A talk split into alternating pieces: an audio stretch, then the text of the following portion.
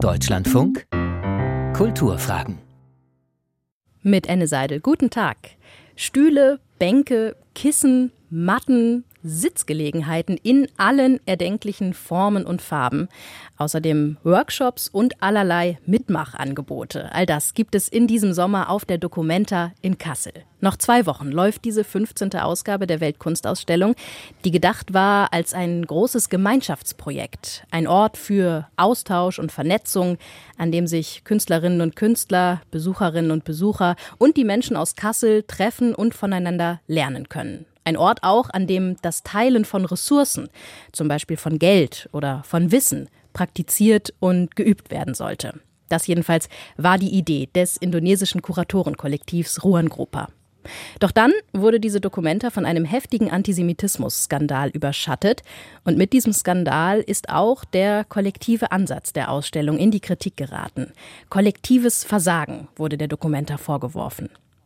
Die Kuratorin und Kunstvermittlerin Nora Sternfeld hat sich ausführlich mit der Idee des Kollektivs in der Kunst beschäftigt.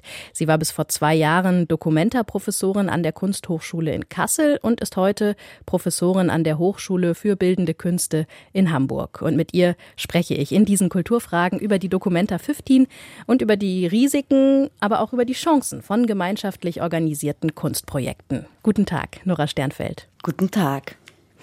Ich habe es gesagt, kollektives Versagen wurde der Dokumenta vorgeworfen, weil zunächst niemand so richtig Verantwortung übernehmen wollte für die antisemitischen Motive, die in Kassel gezeigt wurden.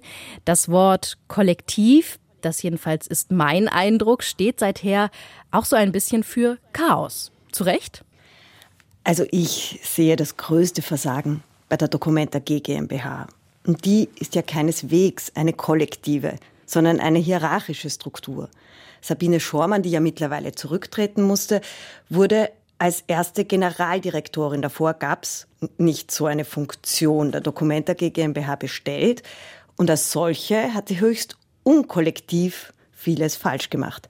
Sie hat zum Beispiel keine Verantwortung für die NS-Kontinuitäten in der Geschichte ihrer Institution übernommen. Sie hat von oben sehr lange versichert, dass es kein Problem gibt und als klar war, dass auf Taring Padis Banner auf dem Friedrichsplatz eindeutig antisemitische Bilder gezeigt wurden, hat sie gar nicht mehr gemeinsam entschieden. In die Entscheidung, die Arbeit abzunehmen, hat sie Ruan Grupper nicht einmal mehr einbezogen.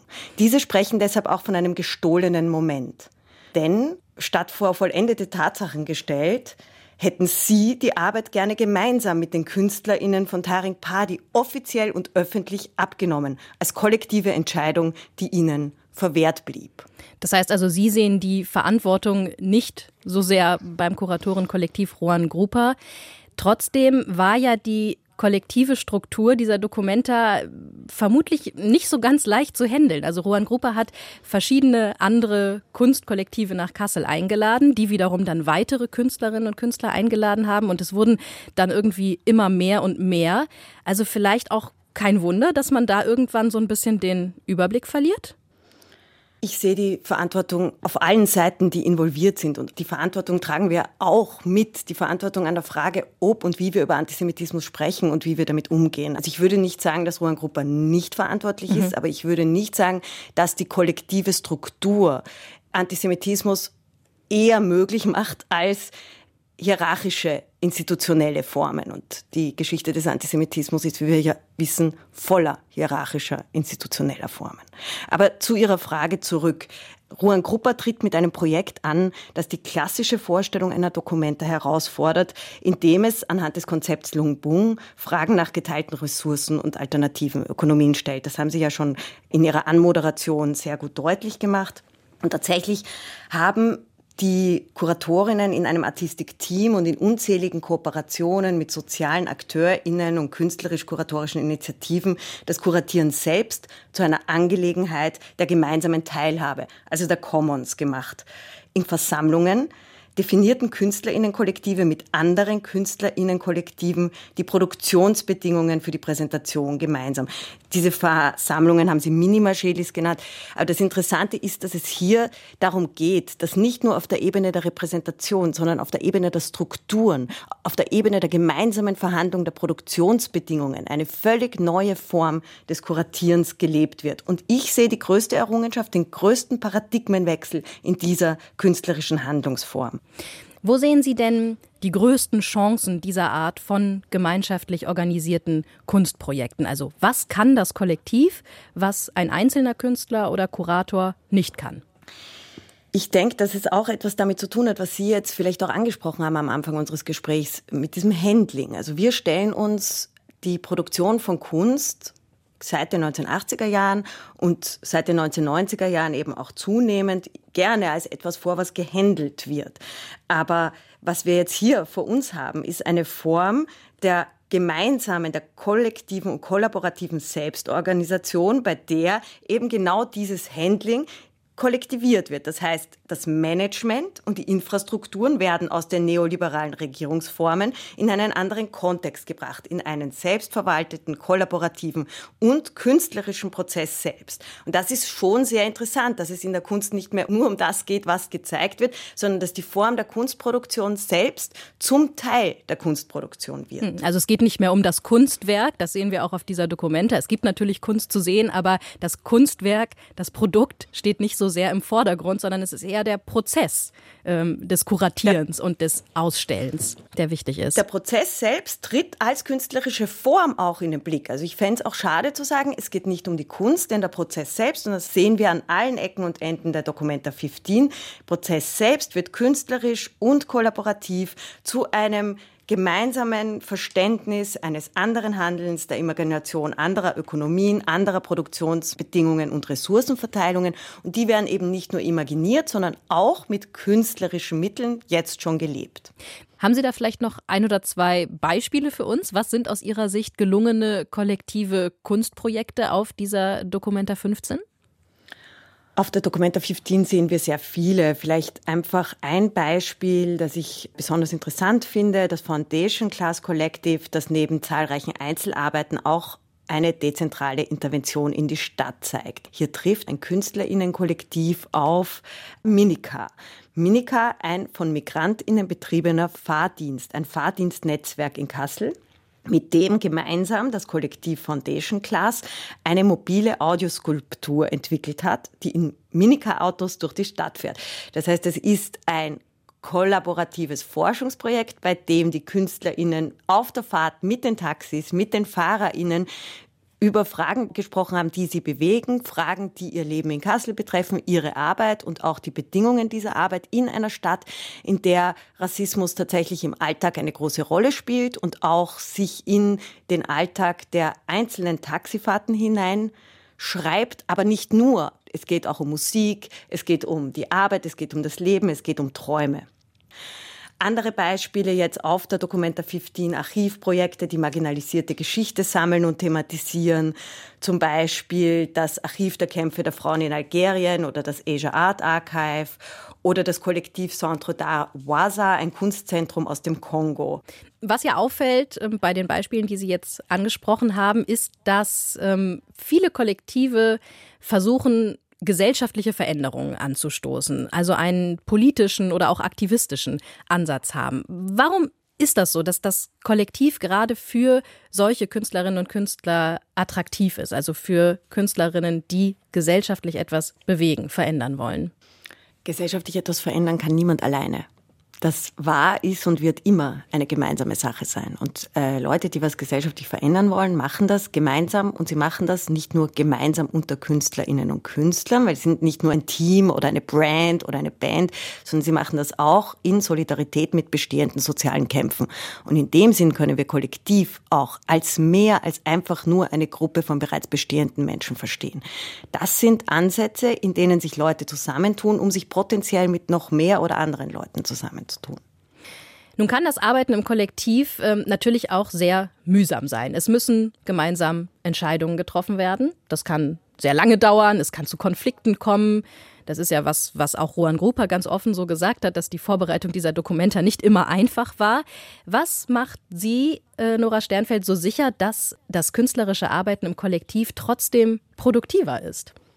Es ist nicht produktiver für alles. Sicher nicht produktiver, um ein super toller Einzelstar zu werden.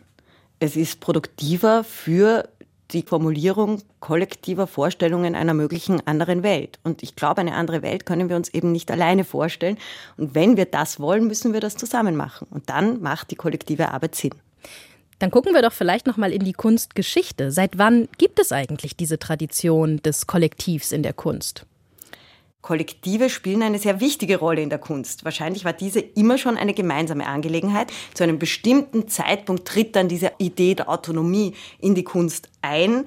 Davor war es ja ohnehin viel selbstverständlicher, dass in Werkstätten gearbeitet wurde und so weiter. Aber auch dann mit dem Eintreten der Autonomie in die Kunst fängt auch die Heteronomie an, eine Rolle zu spielen. Und das heißt, dass dann auch Künstler und Künstlerinnen anfangen, sich aufgrund ihrer Autonomie zu entscheiden, mit anderen gemeinsam etwas zu machen, was etwas verändern soll.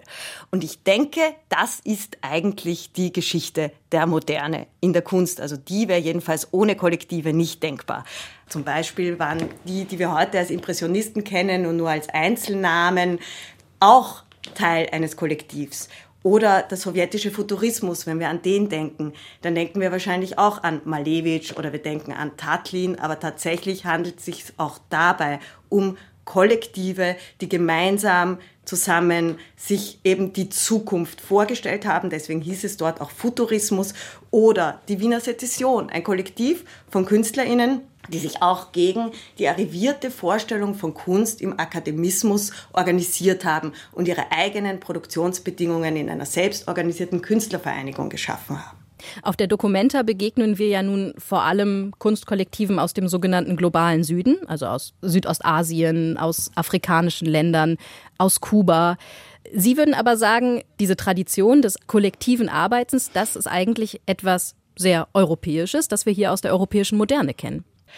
Na, das, was ich sagen würde, ist, dass es keine Nord-Süd-Differenz ist, sondern dass es vielleicht eher wie wir ja auch vorhin schon diskutiert haben, eine Differenz zwischen etablierten Positionen auf der einen Seite ist und solchen, die sich gegen die etablierten Verhältnisse zusammenschließen. Und das ist nicht territorial vorherbestimmt. Da sehen wir, das hat eine Geschichte, sowohl hier als auch dort, sowohl in Paris als auch in St. Petersburg, sowohl in New York als auch in Jakarta. Mhm. Sie haben es vorhin schon mal so ein bisschen angedeutet. Es gibt in der europäischen Kunst aber eben auch eine sehr lange Tradition des Künstlers als Einzelgenie. Also von Pablo Picasso bis Gerhard Richter sind es dann eben doch oft diese einzelnen großen Namen, die sich in die Kunstgeschichte eingeschrieben haben. Inwiefern prägt diese Tradition auch heute noch den Kunstbetrieb? Pablo Picasso ist ein super Stichwort. Ähm, denn Pablo Picasso stellt sich uns als Einzelgenie dar. Und das hat was damit zu tun, wie er selbst im Westen zu einer Marke gemacht wurde. Julia Friedrich hat im letzten Jahr im Ludwig-Museum in Köln eine fantastische Ausstellung gezeigt, die hieß Der geteilte Picasso, der Künstler und sein Bild in der BRD und der DDR. Und in dieser Ausstellung zeigt sie, dass Picasso im Westen ganz bewusst zu einem Einzelgenie gemacht wurde, während er selbst sich Zeit seines Lebens als Kommunist verstanden hat, sein Leben lang Mitglied der kommunistischen Partei in Frankreich war und seine Praxis selbst, seine künstlerische Praxis zumindestens in weiten Teilen kollektiv verstanden hat. Und so wurde er im Übrigen in der DDR gezeigt, sicherlich auch konstruiert, weil mhm. jede Form des auf die Kunst schauens eine Form der Konstruktion ist. Das Brechtsche Berliner Ensemble hat die Friedenstaube von Picasso im Gespräch mit Picasso mitgenommen und als Kollektiv auf den Vorhang angebracht. Das ist Picassos Verständnis von Kollektivität, das ist nicht unser Bild von Picasso, weil wir in einer Welt leben, die uns einreden möchte, dass die Sache mit der Kunst Einzelgenies betrifft, aus denen man Marken machen kann. Aber das ist nicht die einzige Weise, wie wir das sehen können. Haben Sie denn den Eindruck, dass Kunstkollektive im europäischen Kunstbetrieb auf Widerstand stoßen, eben weil es diese lange Tradition des Künstlers als Einzelgenie gibt? Also jetzt könnten wir sagen, es gibt Strukturen, die es für Kollektive sehr viel schwerer machen. Aber Zum Beispiel? auf der anderen Seite. Was sind das für Strukturen? Budgets, die Einzelne betreffen, ähm, die ohnehin schon ausbeuterisch angelegt sind und die dann von Kollektiven erwarten, dass sie sich einfach alles teilen. Aber wenn fünf Leute anreisen, können sie sich nicht eine Reise teilen. Also wir haben es einfach mit Strukturen zu tun, die grundsätzlich erstmal in der Produktion darauf angelegt sind, die aber auch für Einzelne sehr oft sehr schwer sind. Und in dem Sinn würde ich sagen, dass es wichtig wäre, den Kunstbetrieb viel allgemeiner auch nochmal anders zu denken, weil Seit den 1980er Jahren haben wir es mit Institutionen zu tun, die zunehmend von neoliberalen Strukturierungen organisiert sind. Und da würde ich ganz klar sagen, dass es darum gehen würde, diese Strukturen zum Teil zurückzunehmen und zum Teil aber auch Institutionen progressiv und neu zu denken, sodass die Arbeit im Kollektiv eben stattfinden kann. Jetzt haben Sie gerade schon Budgets angesprochen. Wenn wir schon beim Thema Geld sind, äh, würde ich Ihnen gerne noch die Frage stellen, wie vertragen sich denn Kunstkollektive mit dem Kunstmarkt? Sie vertragen sich wunderbar, weil der Kunstmarkt integriert sie, aber mit einem Preis. Mit dem Preis, dass einerseits eine Depolitisierung stattfindet, dass vielleicht manche von ihnen namentlich mehr erinnert werden als andere und drittens mit dem Preis, dass sie gegeneinander oft als sich gegeneinander ausgespielt wiederfinden. Also das heißt, Kollektive funktionieren auf dem Markt als Brand, no problem, aber sie funktionieren eben nicht mehr dann in ihrer verändernden Kraft. Und das ist sehr traurig und dem gilt es etwas entgegenzusetzen und sich eben nicht gegeneinander ausspielen zu lassen.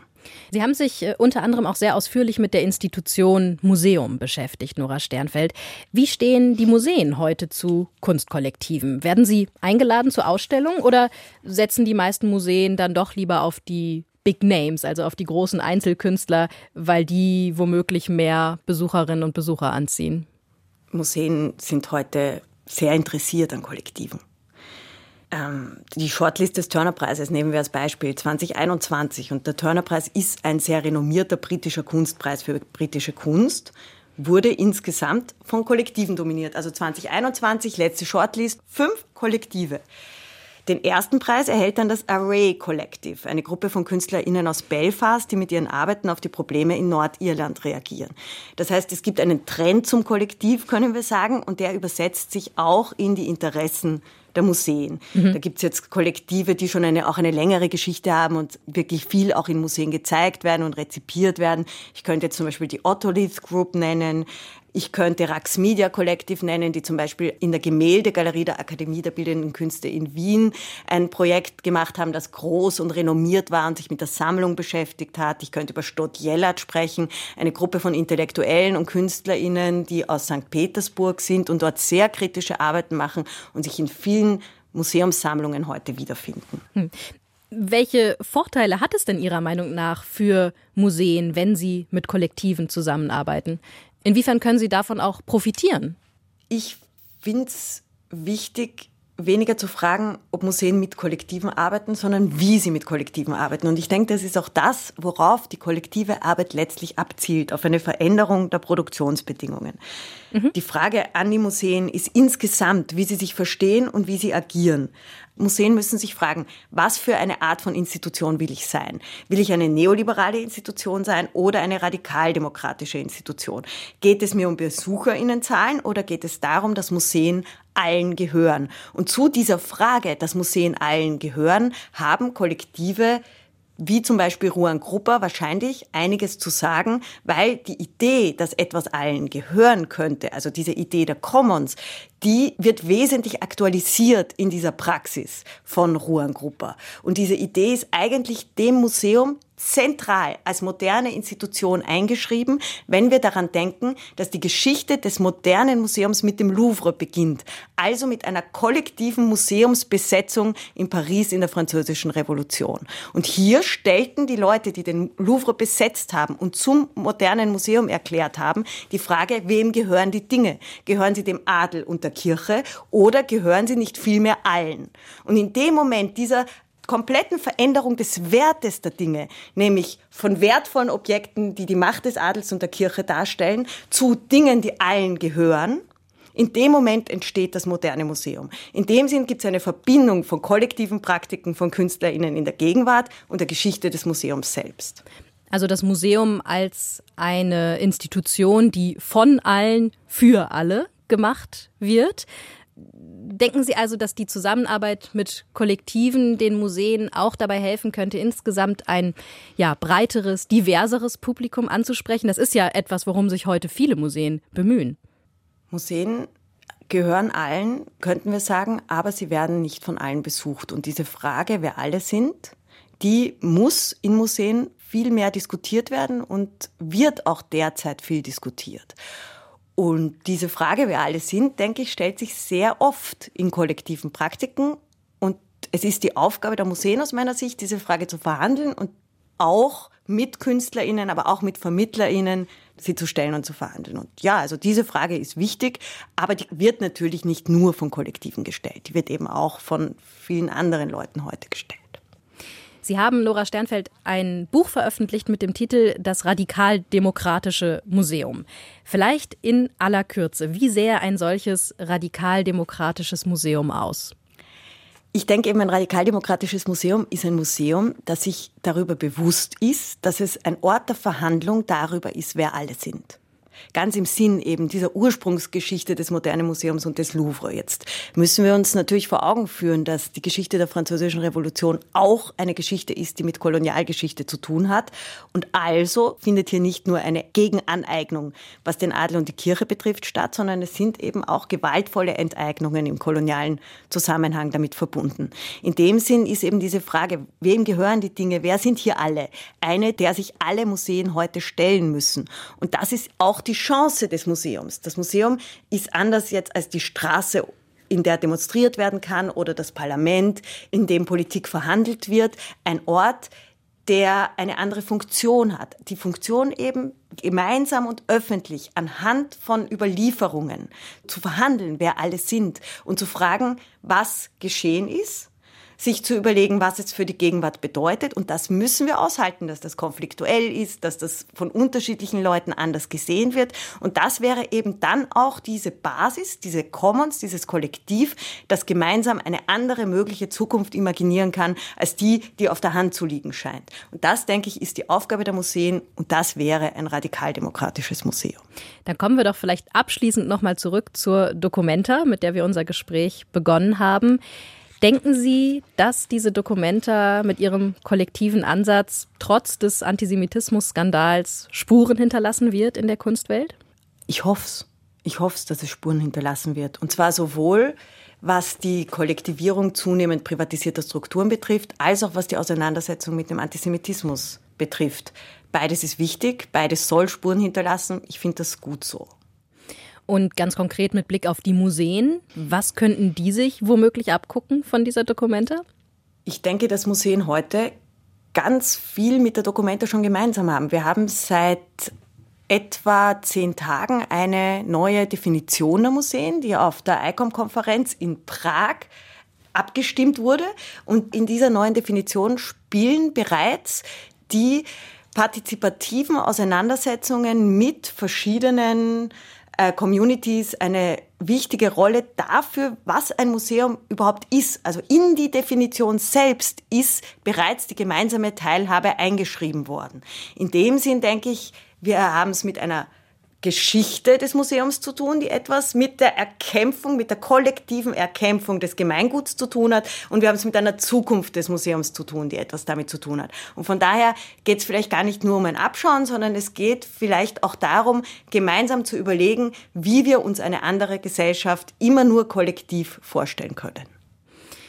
Das sagt die Kuratorin und Professorin für Kunstpädagogik Nora Sternfeld. In den Kulturfragen haben wir gesprochen über die Potenziale von gemeinschaftlich organisierter Kunst und über die 15. Dokumenta in Kassel. Vielen Dank, Nora Sternfeld, für Ihre Zeit. Dankeschön. Und wir haben diese Sendung bereits am Dienstag aufgezeichnet. Hier im Deutschlandfunk geht es jetzt weiter mit der Sendung Kultur heute. Ich bin Enne Seidel und ich wünsche Ihnen noch einen schönen Abend.